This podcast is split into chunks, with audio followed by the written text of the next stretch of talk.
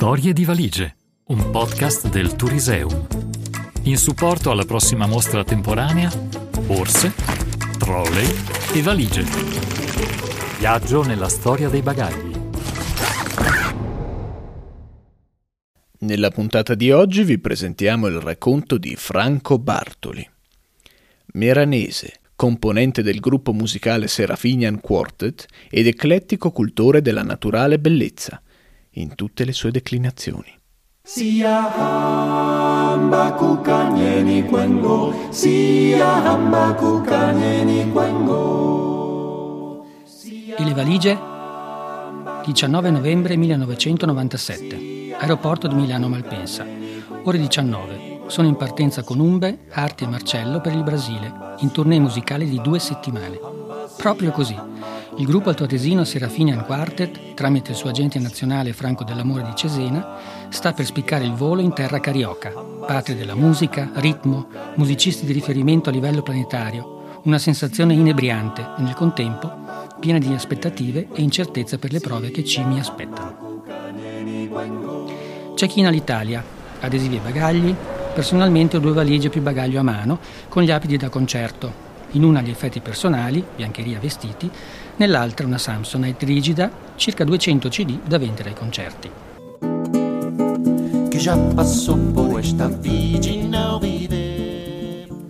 Il volo scorre come da cronoprogramma. Sullo schermo velocità e diverse posizioni per superare mezzo mondo, più di 12 ore di volo con i vari cambi. Roma, poi scala in Brasile, Rio de Janeiro, Corcovado, Ipanema, spettacolo. Proseguiamo per San Paolo, metropoli allora di più di 10 milioni di abitanti. All'aeroporto di Sao Paolo check out. L'imprevedibile è alle porte. Su un lasso trasportatore, mano a mano, sfilano le valigie dei miei compagni, che vengono regolarmente prelevate. Delle mie non vi è traccia. Trafilato e alquanto contrariato, scopro che la valigia rigida con i CD viene fermata per accertamenti. Dell'altra non se ne sa nulla. Mi ritrovo con in mano solo il necessaire per i concerti. Coadiuvati dagli organizzatori brasiliani che ci hanno accolto in aeroporto, spieghiamo l'accaduto ed espletiamo le scartoffie di rito anche per recuperare i miei bagagli. Scendiamo in albergo, doccia ristoratrice e un po' di apprensione per le valigie. Nei giorni successivi si snoccia il programma previsto a San Paolo, con presentazioni alla televisione e radio e relativi concerti. Io, sempre senza ricambi originali, nel frattempo mi sono dovuto attrezzare. Dopo alcuni giorni di ricerche e pressioni da parte dei partner brasiliani e prima di partire per le altre città toccate dal tour, il risultato è il seguente. La valigia con i vestiti per errore è approdata in Giappone a Kyoto, caricata su altro volo e mi verrà restituita e, ci spiegano, è un vero miracolo che sia arrivata alla giusta destinazione.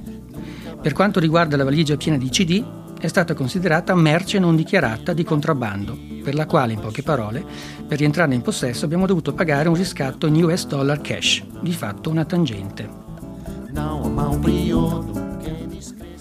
Per il resto la tournée è stata un successo. Vita da star, caratterizzata da momenti esilaranti, situazioni diverse, tanta musica e ritmo, gag, città e paesaggi visitati pazzeschi.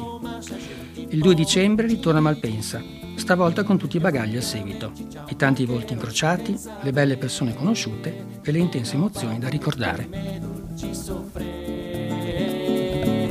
Che non lascio il coração, e sinal vai ter Storie di valigie, un podcast del Turiseum. Ogni settimana vi aspetta una nuova storia. www.turiseum.it